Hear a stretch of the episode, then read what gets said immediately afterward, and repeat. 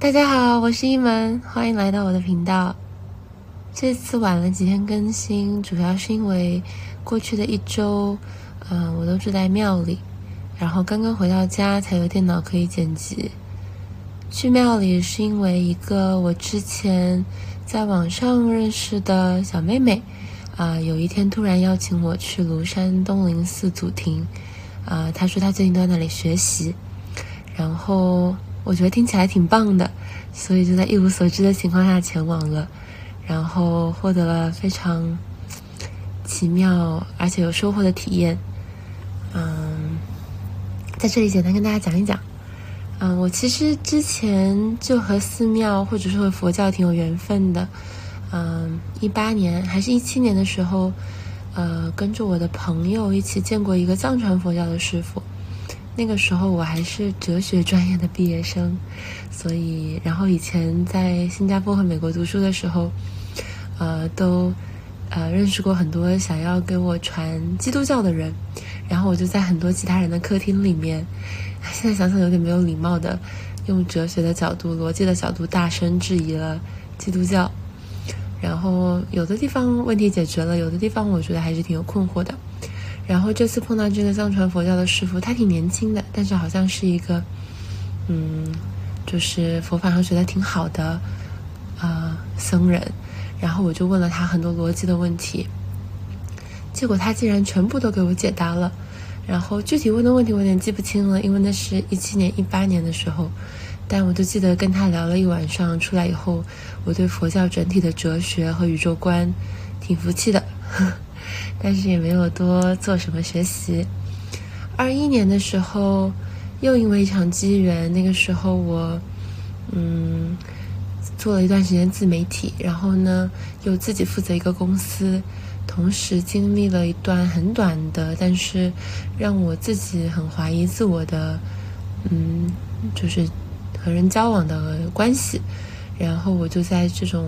重压下，觉得被。我这个概念压到喘不过气来，我就逃到，真的是逃到黄山的一个寺庙里面去打了七天禅修。其实，在那之前的前一年，我就想去禅修，当时想去重庆的一个寺庙，因为我朋友去过。然后，可是当时我是，呃，有点像旅游的心态，所以就邀约了我妈、我朋友和他妈妈，我们四个人。但其他三个人都有点不置可否，反正就没有去成。现在想想，禅修不是一个适合呼朋引伴的经历。呃，反正当时二一年我去的时候，我记得，呃，跟二零年当时邀约别人的心态完全不一样。我就是等不及要放下一切去，然后，呃，也等不及要把手机上交，就是再也不想碰我的手机了。嗯，所以禅修的七天，完全不用手机，完全不说话，对当时的我来说，嗯，一点都不吓人，反而挺有吸引力的。呃，在那七天。我获得了人生第一次这么久不说话的体验，然后也对自己有了很多很多的反思。啊，自那以后我就开始对佛教产生了一些更呃深的兴趣，然后自己读了一些书，啊，一些经和经的讲解。啊，但主要还是在就是泛的佛教和有一点点禅宗的方面吧。然后这次来这个东林东林寺祖庭，我其实根本不知道它是什么宗派的。我到了以后才发现它是净土宗宗派的。嗯，然后这个寺庙很神奇，它嗯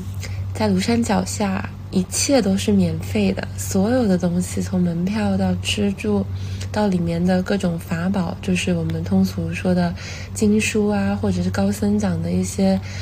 论。和文钞，还有嗯，其他人画的很好的佛像，包括一些小的文创，这些东西全部都是免费的，嗯，你都可以拿走。然后嗯，旁边有一个很大的东林大佛，也是这几代就是方丈募资捐的建的。然后这个大佛这里的所有的一切设施也全部都是免费。然后进去以后，你就发现这个免费的寺庙是由很多很多的义工，就是他们自己发心来运作的。然后就像一个小的公司一样，但是里面呃的货币或者激励人的机制不再是用金钱或者说是要生存恐吓，而是在管吃管住的情况下，每个人自愿的去做出他们的贡献，嗯，还挺好玩的。然后我去呢是属于普通的，就是同修，所以，嗯嗯，我可以免费住三天，然后并不需要做什么义工，但是可以，呃，享用寺里面的，呃，所有吃住的设施，可以住在他们的宿舍，就叫疗房，然后去吃他们的斋饭，嗯，然后可以上所有的课。嗯，寺庙里的主要课就是大家一起在一个佛堂里面，啊，被师傅就是呃和尚们带着念佛，嗯，然后我就度过了这几天，啊，念佛的时间是早课和晚课，早上是四点半，啊，晚上是六点多，就各大概一个多小时，然后除此之外，白天的时间你也可以继续去上课，或者你可以在寺里面，呃，读书学习，啊，我因为有好朋友在那里，他就啊。有带我去见一些他觉得就一直在指导他学习的，呃，师傅，呃，就是出家的师傅，然后嗯，我得以跟他们又有了很多，呃，略带讥讽的交流。当然，现在的我已经比以前谦虚多了，没有那么杠精，但是也是问了一些问题。然后，嗯，有两天是听师傅，师傅是专门就是来解答我的问题，听听我对佛法的看法，然后。点播点播我，然后呢，第三天来了很多其他人来，呃，咨询，他们可能就会问一些家长里短的问题，比如说跟老公的关系啊，跟呃爸爸的关系啊，然后呃自己的事业呀，然后我就在那里听，啊，师傅的前两天很像是那种佛学佛学的辅导员儿老师给我开导，然后不管我呃的。就是就是从思辨的角度解答了我很多的问题，然后第三天面对这些人的时候，就像一个啊居委会妇女主任哈，说起来不知道是有不敬啊，像妇女主任一样的解决啊信众的很多生活上的问题，然后我就发现师傅就非常的厉害，嗯，每个人他都能拉到一个他能理解的深度，用那个方法，但是又不离师傅自己的佛法和佛教的教义，然后就解决这些问题。我真的觉得特别服气。我觉得所有的心理咨询师都没有寺庙里的高僧厉害。我说，呃，不是这么觉得，我见过的心理咨询师都没有他们厉害。嗯，呃，反正就这样度过了啊三天。嗯，觉得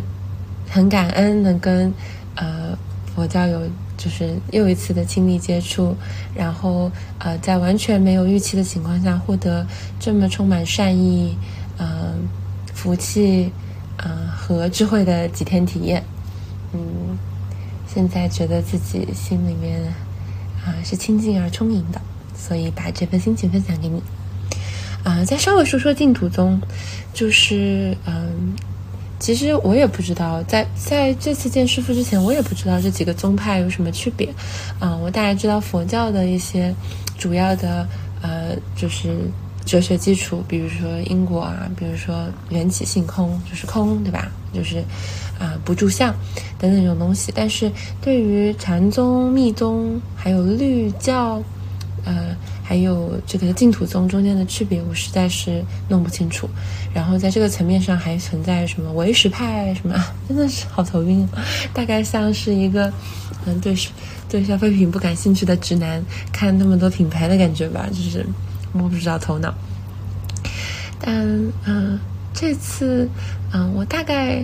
对净土宗有一些了解以后，我觉得还挺好玩的，就是。嗯，觉得挺打开我自己的心量的，因为以前我呃有遇到过净土宗的人，我对净土宗的印象就是，比如说禅宗就是会有那种呃参禅嘛，然后就是有一些挺有玄机的，听起来挺巧妙的，要你哦悟出来哦脑筋急转弯的那种公案和故事，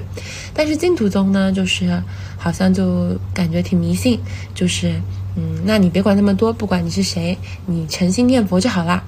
啊，念六个字：南无阿弥陀佛，南无阿弥陀佛，每天练不间断，你就可以往生西方极乐世界。是不是听起来 有点嗯 啊？而且我以前也有过家里的长辈就是这样子，所以他就是一直在念佛，然后嗯，感觉神神叨叨的样子，神神叨叨打引号，阿弥陀佛。但这次我跟师傅交流以后，嗯，我也不讲细节了。我体会到了净土宗有两个，嗯，很大的好处，我和大家分享一下，就是很浅薄，也不算讲活法。嗯，比起禅宗来说，嗯，就两两点。第一点是平等，第二点是借佛力，或者说认怂，也是打引号的认怂。第一点平等就是，嗯，如果大家对禅宗有些了解，就是六祖的一些。呃，故事你会发现，禅宗很多时候就是一些脑筋急转弯，就是啊，一个人说，身如菩提树，心如明镜台，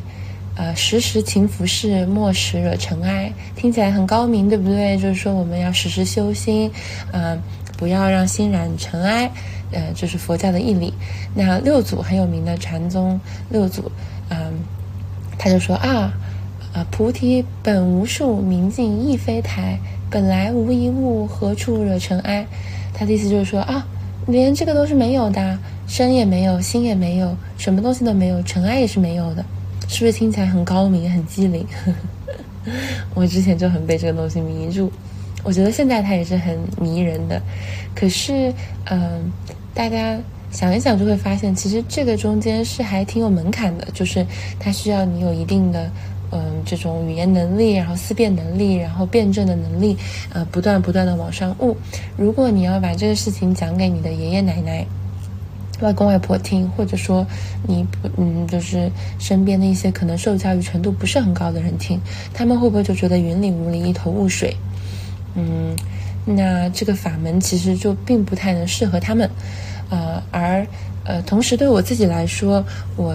我也发现，我虽然是在头脑上懂得了这件事情，我又很容易陷入一种头脑上懂得的傲慢，就是好像一种故弄玄虚的跟自己说啊，对呀，什么都没有啊，不住相啊，这些都是没有的，这些你也是没有的，我也是没有的，就会陷入一种有点空性逃避中，呃，说是不住相不执着，但其实很喜欢揪出别人的执着和别人的住相，嗯，在这个层面上其实是。住相与不住相的这个概念，然后执着于不执着的这个概念，我不知道这说起来大家有没有觉得很绕，但反正就是禅宗其实是有点在我看来有门槛的，而且会容易让人陷入思辨的傲慢的，至少让我陷入思辨的傲慢的。而净土宗这件事情呢，其实就是，嗯，他说就是来建议所有人的，不管是凡夫、渔夫、渔妇，还是说一些很看起来高明的人，都可以通过这个方法进行一些修行。嗯，我以前会觉得，哦，这怎么听起来有点反智，有点奇怪。但最近随着暑假的心量打开，接触了很多嗯不同跟我以前接触的范围不同的人，不同年龄段、不同教育背景啊、不同社会就是分工的人以后，我觉得如果佛确实没有分别心的话，那佛确实不应该。只让能够理解禅宗那些机妙的人成佛呀？为什么只有聪明的人才能成佛呢？而不是说成佛就起码说是，就是更能够走到佛的那个境界呢？是不是？嗯嗯，好像确实，如果能包容更多的人，让更多人平等参与，然后受到佛的这个好处，不是挺好的吗？嗯，所以。呃，净土宗的第一个特点就是平等，然后这个在东林寺也处处体现了，就是不管你是谁，不管你，嗯，什么教育背景，然后信不信佛，多信佛，你是想来混饭吃，混个地方住，还是说你超级诚心，他一律照单照单全收，然后呢，在这个过程中让你慢慢感受，比如说我在吃斋饭的时候碰到了一些，嗯，就是按理说举止有点不端正的。老太太就是我奶奶坐到我旁边，然后还没有开斋，她就说是可以吃的吧，她就把放在面前的瓜给吃了，而且还声音很大。然后人家就说她说这么大年纪了还不守规矩，要大家一起就是嗯，师傅要唱，然后大家一起念一段就是念佛以后才可以吃嘛。说那你这么大年纪还不守规矩，然后别人就说啊，他每天来的，他不是不知道，他就是不愿意。所以就是这样子看起来行为有些恶劣的老人家。他们也不会把他们怎么样，就是还是，呃，虽然会劝他，但是还是依他，呃，做他要做的事情，啊，就一律照单全收。当然，慢慢老人家在吃饭的过程中，看到我们旁边人都很恭敬，我看到他在最后的时候，可能还是有点不好意思，也合掌念了念佛，就还很有意思，对。然后啊。平等。然后我们早上念佛的时候，因为以前禅期就是大家要一起坐在一个堂里面，然后闭着眼睛就观念头嘛。这个其实我觉得要求还蛮高的，不是每个人都能做得到的，而且不是每个人身体都受得了。嗯，然后净土宗的这个就是大家一起在堂里面，然后嗯一起排着，然后就是很慢的速度唱佛号，然后一边唱一边就是迈很小的步子。嗯，我在做的时候，我发现这种是比禅定上。嗯，吸住念头更容易的，因为你有一个锚点，就是念佛这句话，你可以吸住你的念头。那对于本来不知道怎么对自己的心念没有什么意识，没有这种所谓觉知，也没有很多了解的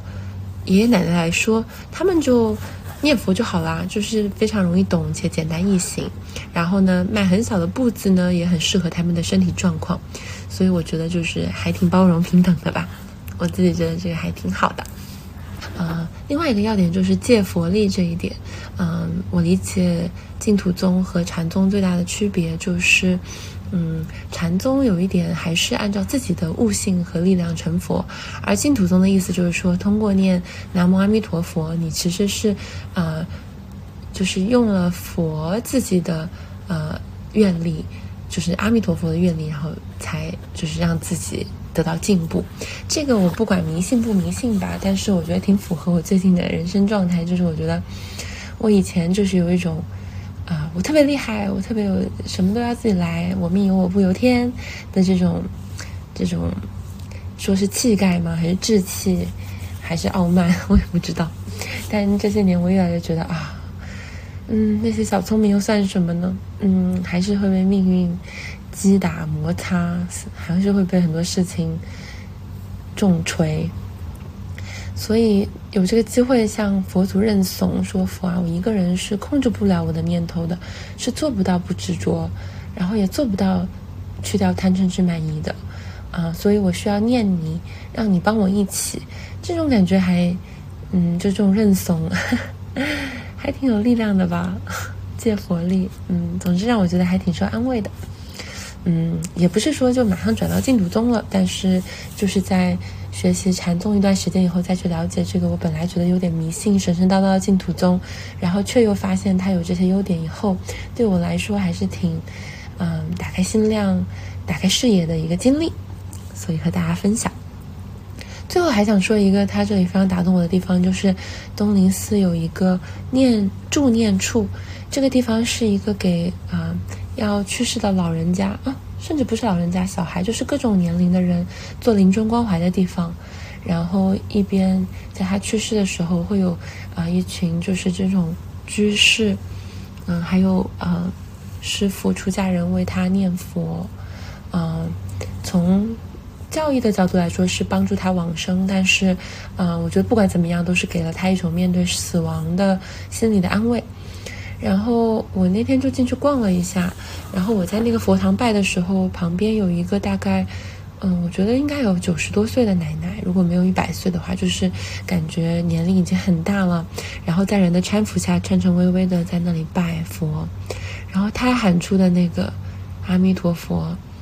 真的非常非常的恳切，就是怀揣着一种很深的那种恳切的心，以及，呃，对死亡的。呃，恐惧，但是又呃希望获得安慰和住所的那种心情，我在旁边就是一身鸡皮疙瘩，几欲落泪。我觉得这件事情也嗯很打动我，所以和大家分享一下。嗯，其实从这一次去寺庙的经历延伸开来，我觉得整个暑假对我来说都是一个非常打开心量的经历啊，因为我没有回到之前就是相处，就是长期长期待在上海，呃，和我就是熟悉的朋友们一起做可能比较时髦的品牌或者是时髦的生活这样子的东西，我反而是待在武汉，然后花很多时间和呃五十岁以上的爷爷奶奶。家人在一起，然后出去旅游，去的很多地方也是县城，嗯，但是在中间真的，啊，长了很多见识，嗯，看到了很多我以前因为傲慢看不到的东西，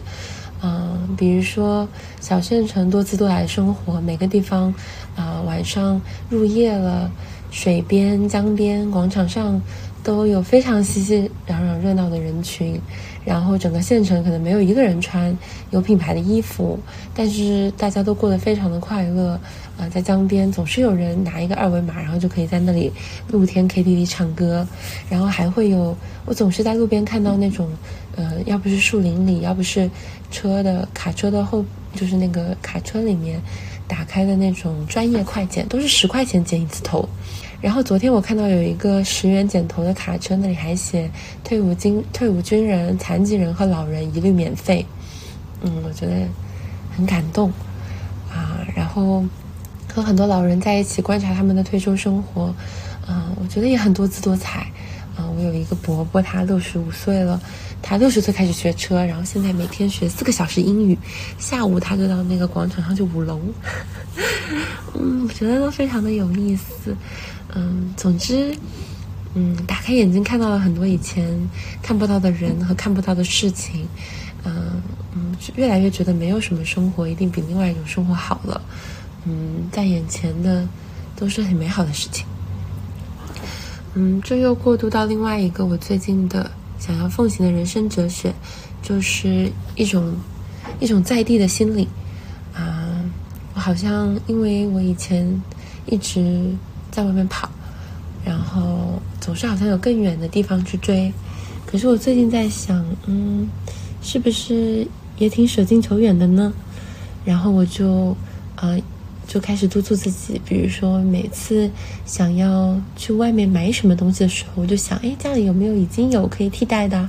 这周去庐山的寺庙之前，我上周先把呃我家附近的寺庙都去了一下。很巧的是，我家附近其实一直有。呃，一个挺大的、挺有名的禅寺，可是我好像从十几岁以后就再也没有去过。但是其实它对面有个大商场，所以我老去那个大商场，我就是没去那个禅寺。我就觉得啊，既然要跑那么远去别的寺，为什么要舍近求远呢？我就先去那个寺，跟菩萨们请了安，然后道了歉。我每生出一种啊，我要。就是做这件事情，开启这个新的项目之前，我都会想说，那有没有一些已经有的有基础的东西，啊，嗯，可以捡回来继续做呢？而不是需要另辟蹊径呢？嗯，所以最近也开始重新做内容了嘛，就不是说新的重新去创业什么的，啊，然后嗯，本来想说去学一些新的爱好，后来觉得啊，那还是回头来吧，写文章。嗯，写书法这些自己已经做了很多年很喜欢的事情，再多做做吧。就是又一种回归，感觉挺好，挺踏实的。啊，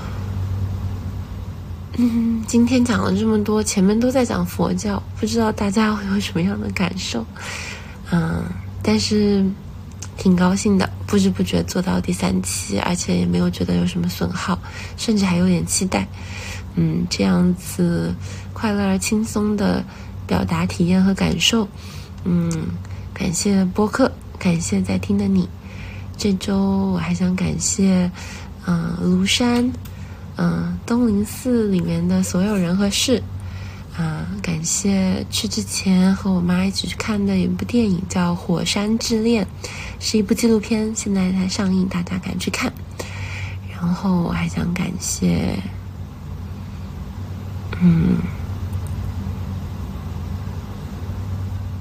想不到了，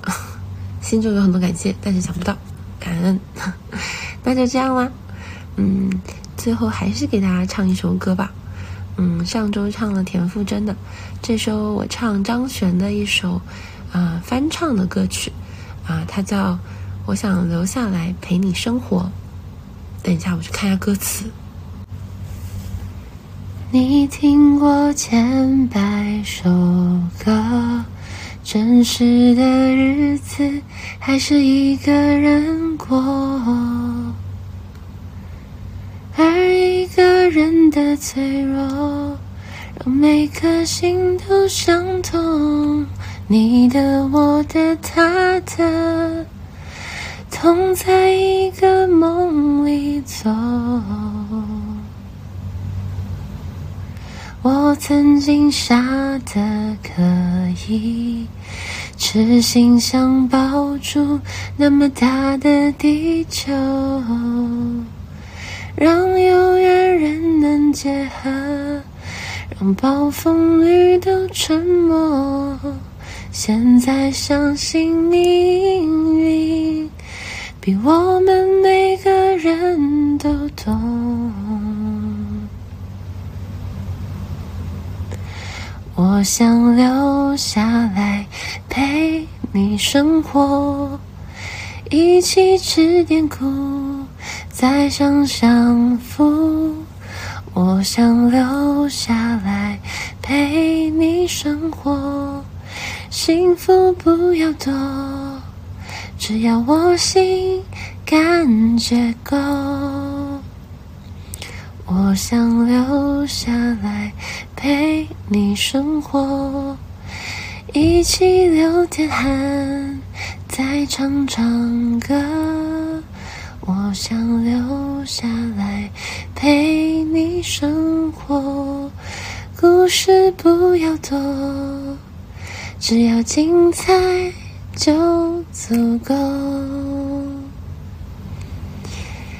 爱你们。祝你们有美好的一天，下周再见啦，拜拜。